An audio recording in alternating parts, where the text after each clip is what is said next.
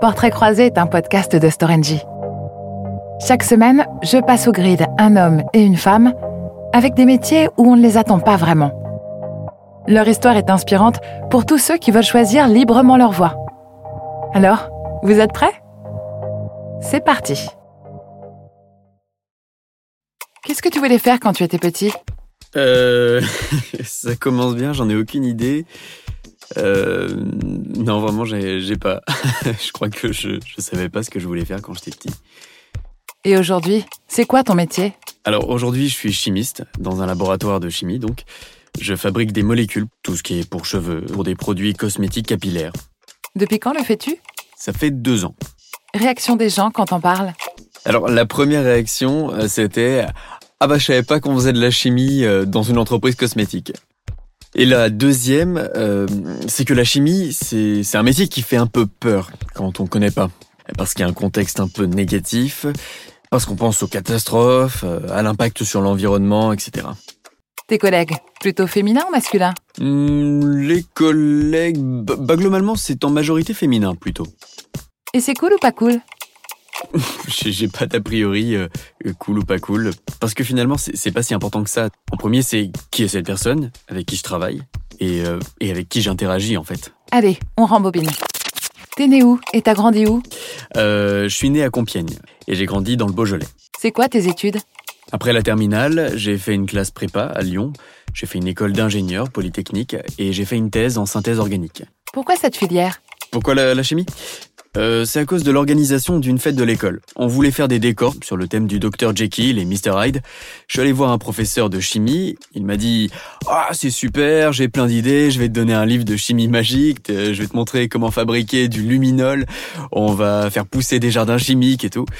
Et, euh, et c'est devenu mon directeur de thèse en fait. Y a quelqu'un qui t'a inspiré dans la vie? Euh, moi, je dirais lui. Ce directeur de thèse, il, il m'a bien inspiré.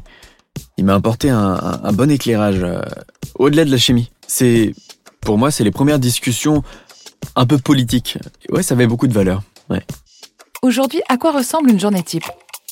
Une journée type, on travaille sur plusieurs molécules en parallèle. Donc, on prépare les matières premières, puis on lance les travaux.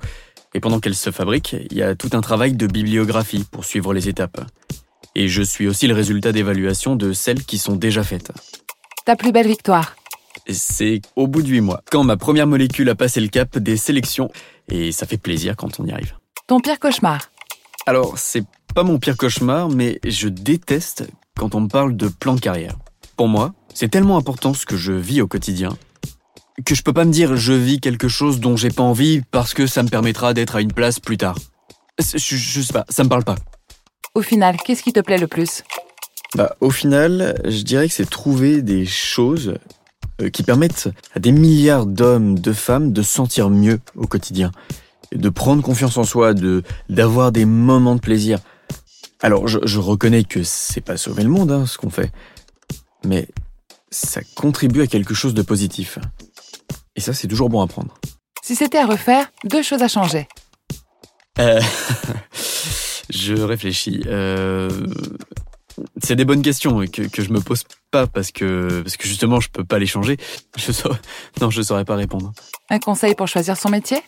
Bah, déjà, il faut pas aller dans un endroit où on te dit d'aller si t'en as pas envie. Ça, c'est sûr. Après, c'est poser des questions autour de toi. Interroger le plus possible, rencontrer les gens. Certains, tu vas dire, ok, ça m'a rien appris, et d'autres, au contraire, euh, ça va t'ouvrir l'horizon sur quelque chose que t'avais déjà envie de faire, mais pour lequel tu voyais pas trop comment t'y prendre. Salut C'est déjà la fin de ce podcast. Merci à nos portraits du jour d'avoir partagé avec nous leur parcours et leurs conseils. Et nous, on se retrouve bientôt pour un prochain épisode de Portraits croisés. D'ici là, portez-vous bien.